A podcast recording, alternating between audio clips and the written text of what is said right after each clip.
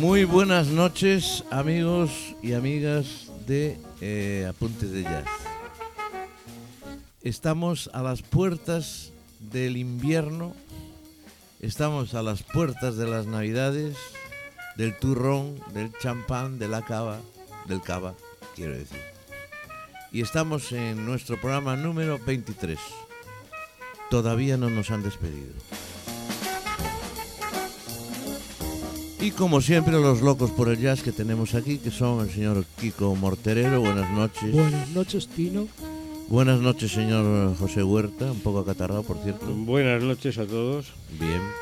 Y por supuesto, hoy sin aplausos, se los vamos a dar en directo. Nuestro líder indiscutible, el señor Pancho Novoa. Buenas noches. Buenas noches. Me, me sacan los colores siempre, ¿eh, ustedes. Bueno, eh, se los merece. Menos cachondeo. Vamos allá. Menos cachondeo, efectivamente. Bueno, señoras y señores. ¿eh? Bueno, pues vamos allá. Apuntes ya al programa número 23. Comenzamos.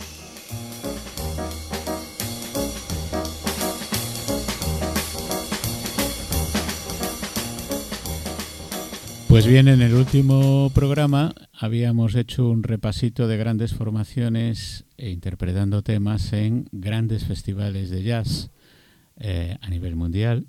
Y hoy vamos a continuar un poquito con esa línea, secuencia. ¿no? Con esa secuencia, eh, algunos, algunos nombres se repiten y se incorporan algunos nuevos. Vamos incorporando a gente que, que habíamos escuchado menos o que no habíamos escuchado siquiera.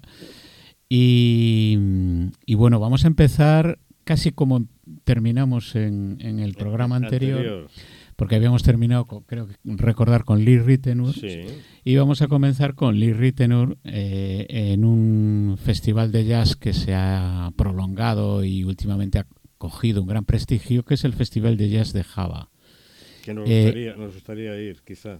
Pues quizás sí. Pues claro. Bueno, hay que, Y- hablar, hay que hablar con la dirección del, del programa para que nos mande. Habrá que ver. por la Igual nos manda, pero pues. para que no volvamos.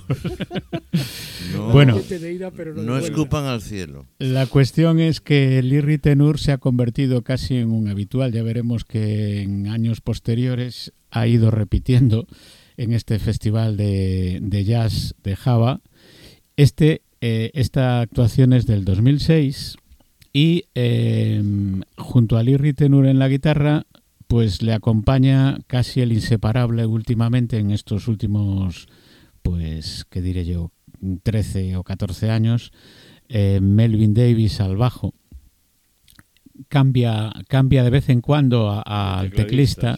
Sí, porque el más habitual es Dave Grusin. Sí. Sin embargo, en esta ocasión es Barnaby Finch el que le acompaña y el batería, el gran batería Oscar Seaton, que por entonces pues pues era un poquito más joven, como Co- todos como nosotros todos. como todos nosotros, ¿no?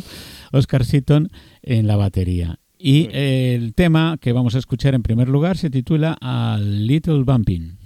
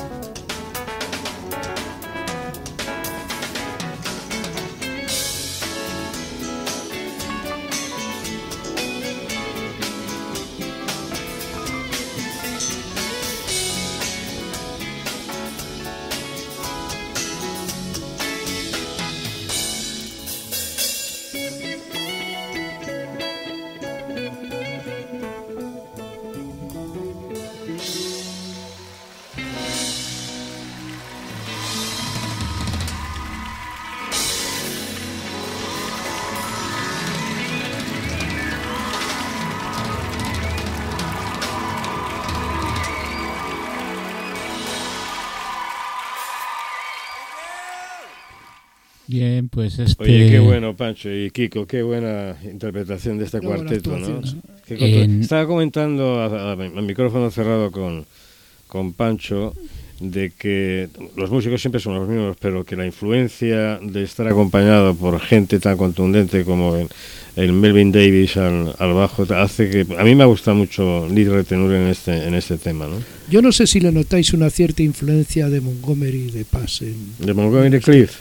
Sí, sobre todo no, más, más de Montgomery.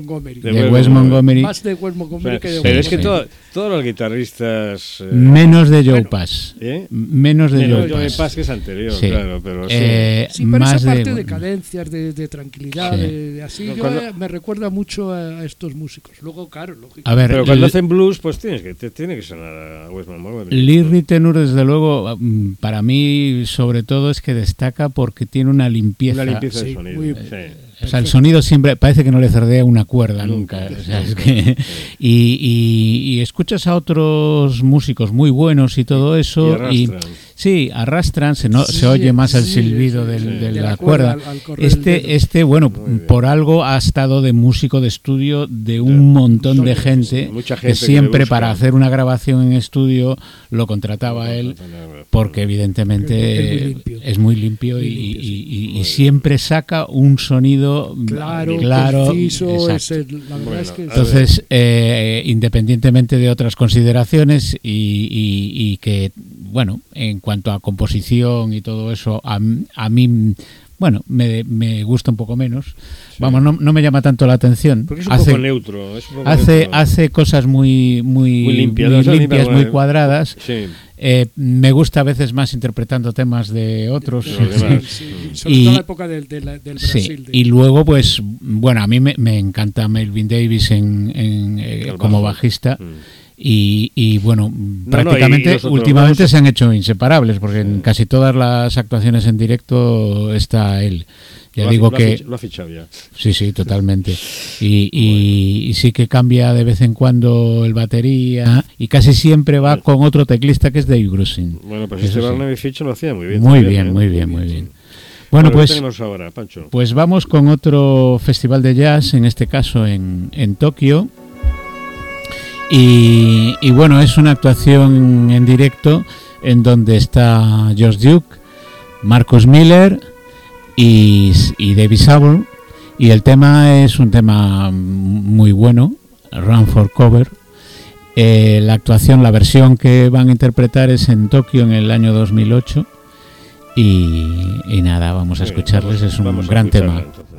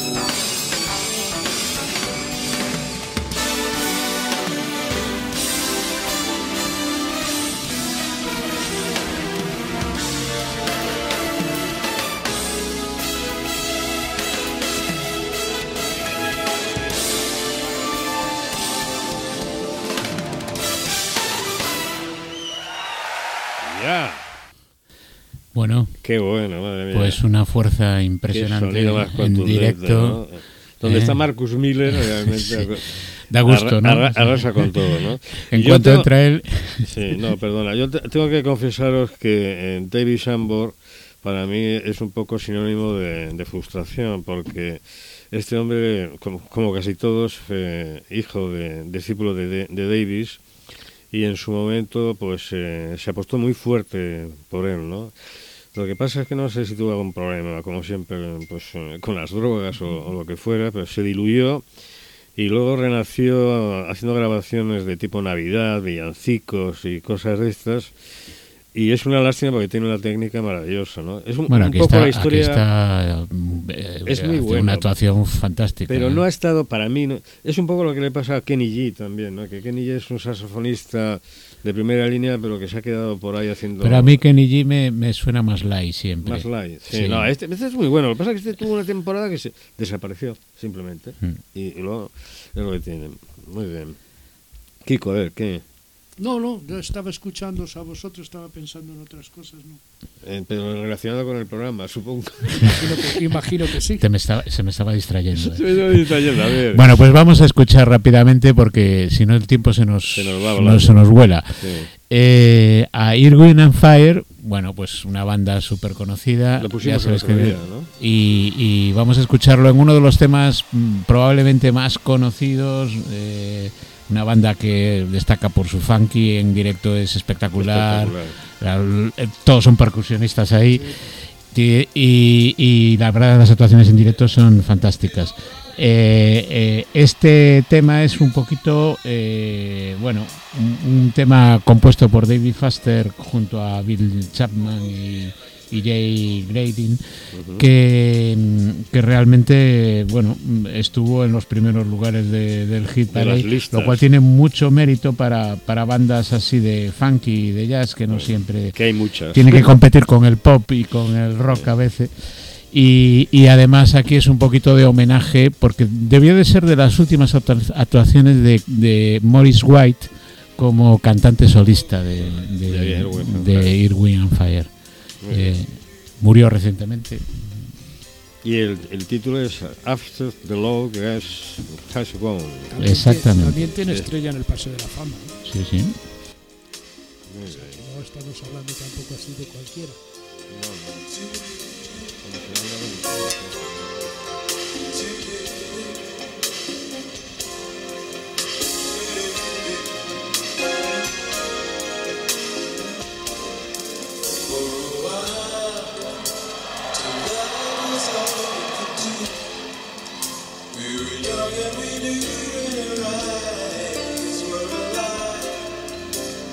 inside.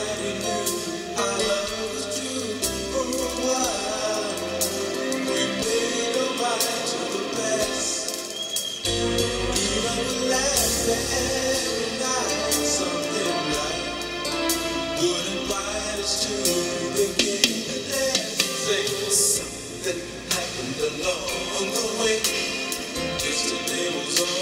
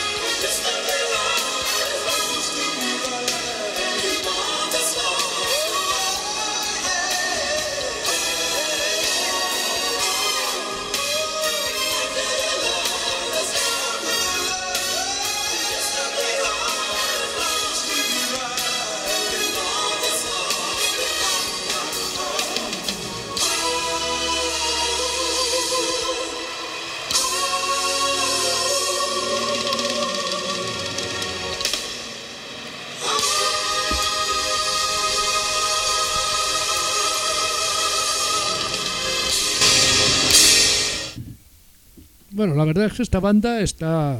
Muy la, bien, Se la escucha así muy tranquilamente, bien, se disfruta.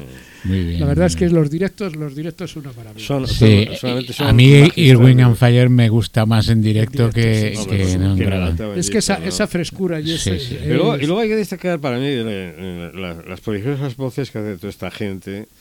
que Sí, bueno, ahí hay unos falsetes unos falsetes que son con una fuerza. increíble. Y, y- y a destacar el solo del, del saxo tenor, Sí. que ha sido precioso también, ¿no? Son muy, muy, muy eficaces. Y todas las actuaciones las tienen muy cuidadas, eh, saben, saben Son perfectamente grandes cómo manejarse. Llevan en muchos años dando vueltas por ahí. ¿eh? Todos y, y están ya, yo creo que ya están en la tercera generación. Sí, eh, esto y debe bueno, ser como los panchos. Sí. ¿no? Sí. todos, los- todos los años Sí, van sí. renovando Van uno porque sí. Sí, se va ca- cayendo por- en, en batalla. A ver. Bueno, Bueno. pues, pues eh, vamos a escuchar otra vez a Forplay. La escuchamos en el programa anterior y, y ahora los vamos a escuchar en directo en, en el Festival de Jazz de Tokio tocando un tema que se titula Maputo. Eh, intervienen pues eh, prácticamente los mismos, pero eh, en, en esta actuación además estaba David Sambor. David. Sambor, efectivamente. Me alegro mucho. Y, por- por y bueno, pues, pues los, los de siempre, Bob James, Nathan East al bajo, Bob James a los teclados, claro. Larry Eh, Carlton. Larry Carlton todavía estaba. Últimamente Larry Carlton Se está siendo ya, por sí. Chuck Loeb, lo que pasa es que Larry Carton sustituyó a Larry Tenor en el Ritenour, Sí. efectivamente. Y ahora a, Ya. a Larry Carlton le, le Claro, sustituyó a porque Chuck se, se van haciendo populares e importantes y se van Y independizando. el batería también es eh, permanentemente Harvey, Harvey, Harvey May- Mason. Sí, un gran batería. Venga.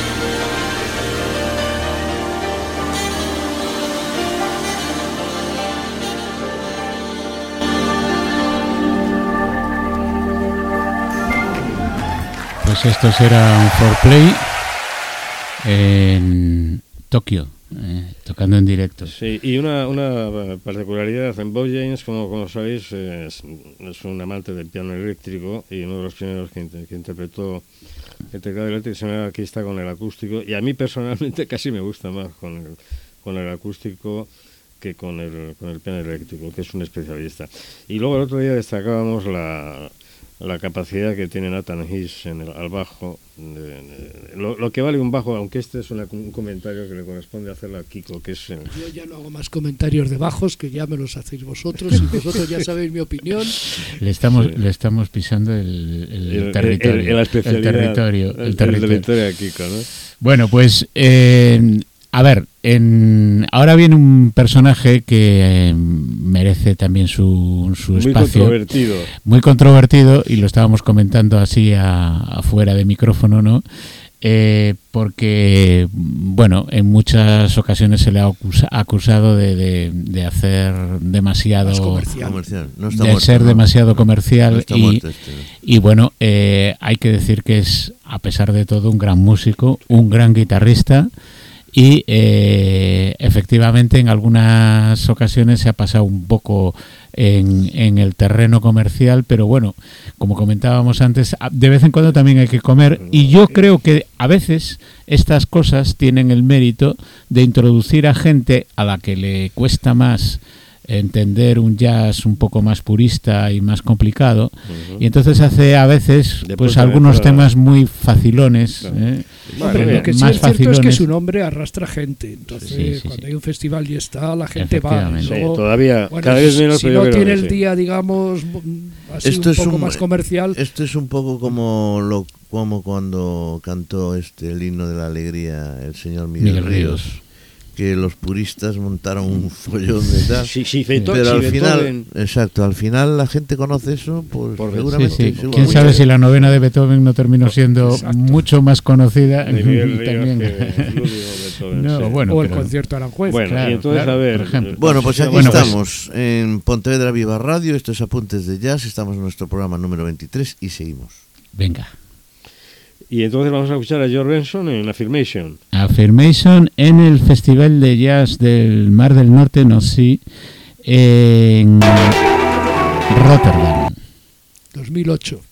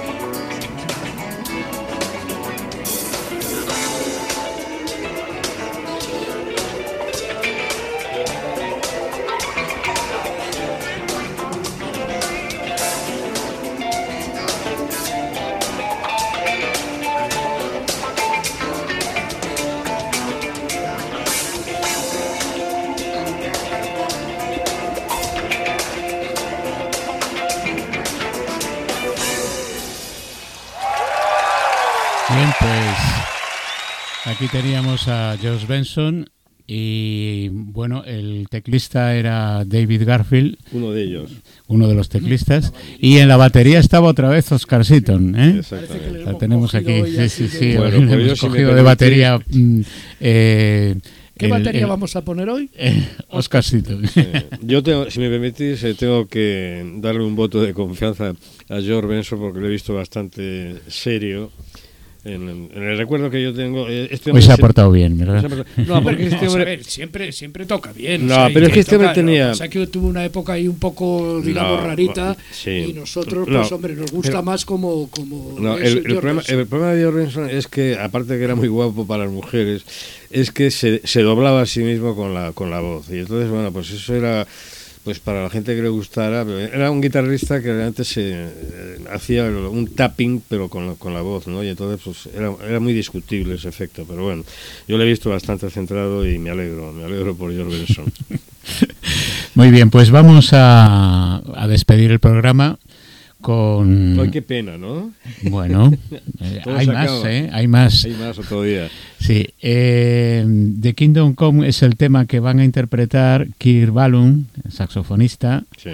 de George Duke y, otra vez lo escuchamos eh, hace un par de programas a Jonathan Butler. es, un, es un cantante sudafricano que nació en los coros de gospel y todo esto. Y, de hecho este disco, el disco en que grabaron esto en directo, eh, se titula The Gospel, The Gospel According to Jazz. Y, y, bueno, hay que decir que también es guitarrista y a mí me parece una excelente voz eh, la de Jonathan Butler. Así que vamos a escucharlos juntos y sí, para despedir el programa de hoy, porque creo que ya nos estamos cumpliendo. Hoy por, hoy no damos ya más. Bueno, pues adiós amigos. Se nos acabó el tiempo. Hasta otro día. Venga, nos vemos en el siguiente programa. ¿eh? Sed buenos. He's from South Africa. Ladies and gentlemen, Jonathan Butler.